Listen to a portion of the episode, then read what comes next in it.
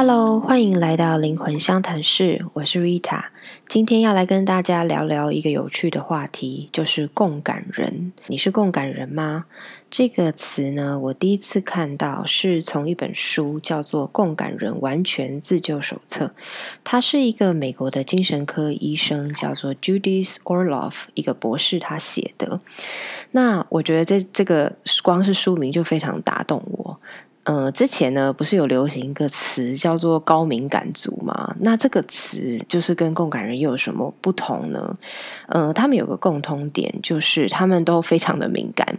那高敏感族，呃，他是很容易受到一点点的呃刺激，他可能都会有感觉。这样，那共感人也是是一种嗯超级反应器。这样子的状态，但嗯，这两种人呃，通常也是会有很高度的重叠性的。但共感人这个词的定义，它是更加强调呃，这群人他能够感受到精微能量。那这个词，我们以后可能会再有一集跟大家来了解跟讨论。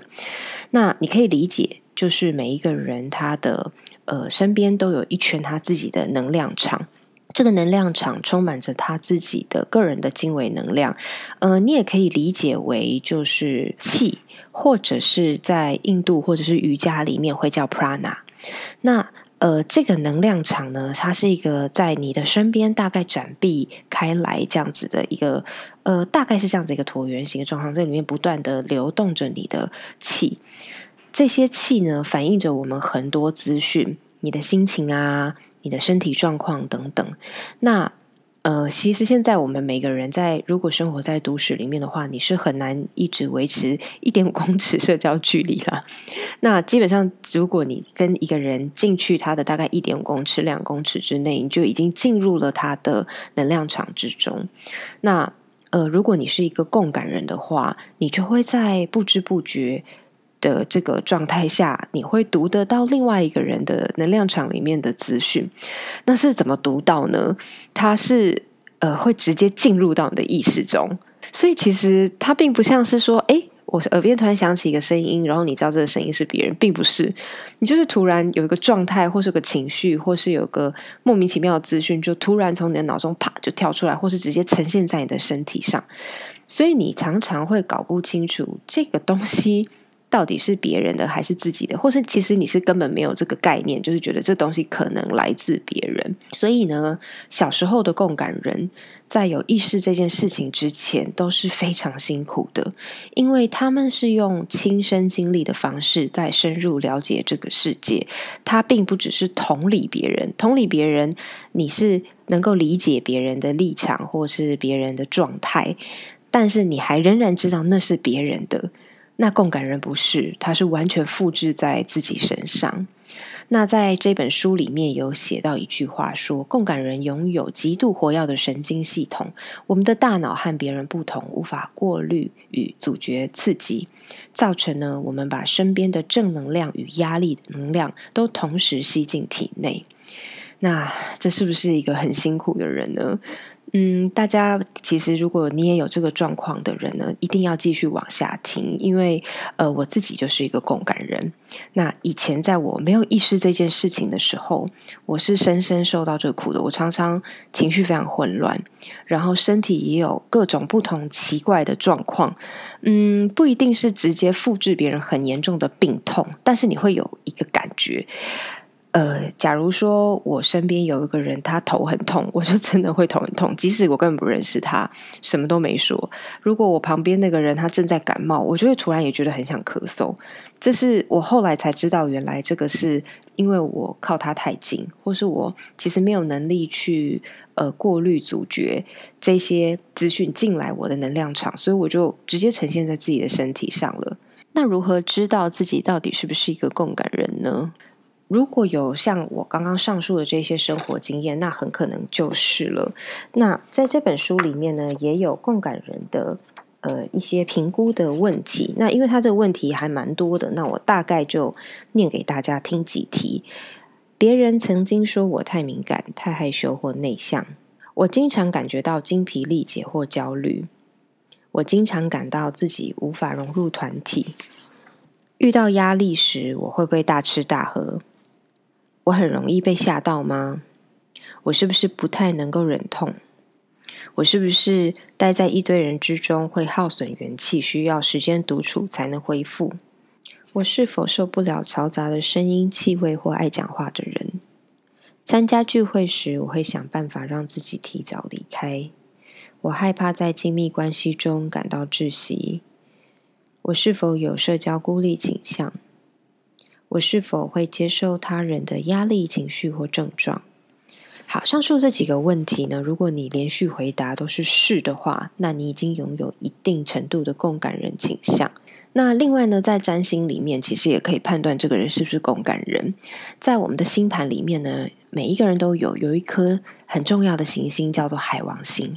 那海王星呢，它是呃位阶最高的一颗行星，它代表的是你的神性和你连接整个宇宙大环境的一个能力。如果你是共感人的话，你的海王星和其他的行星的相位一定非常多。另外就是，如果你双鱼座的能量很强，例如你是太阳、月亮上升双鱼，或者是你有非常多颗行星都落在双鱼座的话，你也很带有强烈的海王星和双鱼座的力量。这个就好像是你随时背着一个能够接收很多频道的超大天线一样。到底是困扰还是天分呢？其实这有关于你自己怎么去运用自己的这个特质。在我以前还没有觉察的时候，这真的非常的困扰，因为我常常会莫名的情绪低落或者是烦躁，然后你又搞不清楚这是什么状况，所以就搞得最后我就会周期性厌世。这样，我记得以前有一次我在捷运上，然后某一站。开开了车门，然后我突然就觉得天哪，我超想哭的。我觉得我自己简直是世界上最悲惨的人。然后我想说，我怎么会突然这个感觉？我就抬头一看，就看到上来一个年轻的妈妈，可是她穿的超破烂，真的不知道怎么回事，不知道她发生什么事。然后抱着紧紧的抱着一个小婴儿，然后我就觉得啊，我我被她感染了，就是因为她她好像正在哭。然后这是第一个。我第一次发现，原来我会复制别人的感觉的一个案例。那还有一次是我记得我去参加一个呃研讨会之类的上课，然后那个座位一排一排的，我前面有个同学，然后我也是上课的时候，我正在低头写笔记，然后写到一半，我突然鼻子一酸，眼泪差点就要掉下来，然后我才发现前面那个同学在哭，不知道为什么。所以这就是一个很奇怪的一个事情，也开启了我。呃，开始去想说，哎，我为什么会这样？也开启了我去想到说，哎，是不是很多情绪啊，或是状况，其实根本就不是我的。那在后续的灵性旅程当中，我就变得更加的去了解自己，然后更能去区隔说什么东西是自己的，什么东西是别人的，甚至发展出一个防护的机制。那这个机制应该要怎么做？我们等一下会来跟大家分享。这边先说一下，如果你自己并不是共感人，但你身边你的亲密伙伴有这样子的人，那请你千万不要对他们说坚强一点，不要想太多等等的，因为这样子说等于是否定了他们的感受。那相对的，如果他们在呃表示他们心里不舒服啊，或是一些情绪的时候，你只要表达你的同理和静静的陪伴就可以了。那如果你自己跟我一样，你也是共感人的话，先建立一个观念：共感人是人类集体意识的演化过程中的一个开路人。我们现在人类正在面临一个集体要扬升，这个地球的三次元的振动频率其实是正在提升的。之所以要创造这些共感人的存在，你之所以存在，你的意义就是。地球需要这一批人去比别人更深刻的体察这世界的一切。共感人对于大环境时局，然后甚至其他的存有都还要更加的敏锐。也就只有共感人能够早一步带领着大家前进。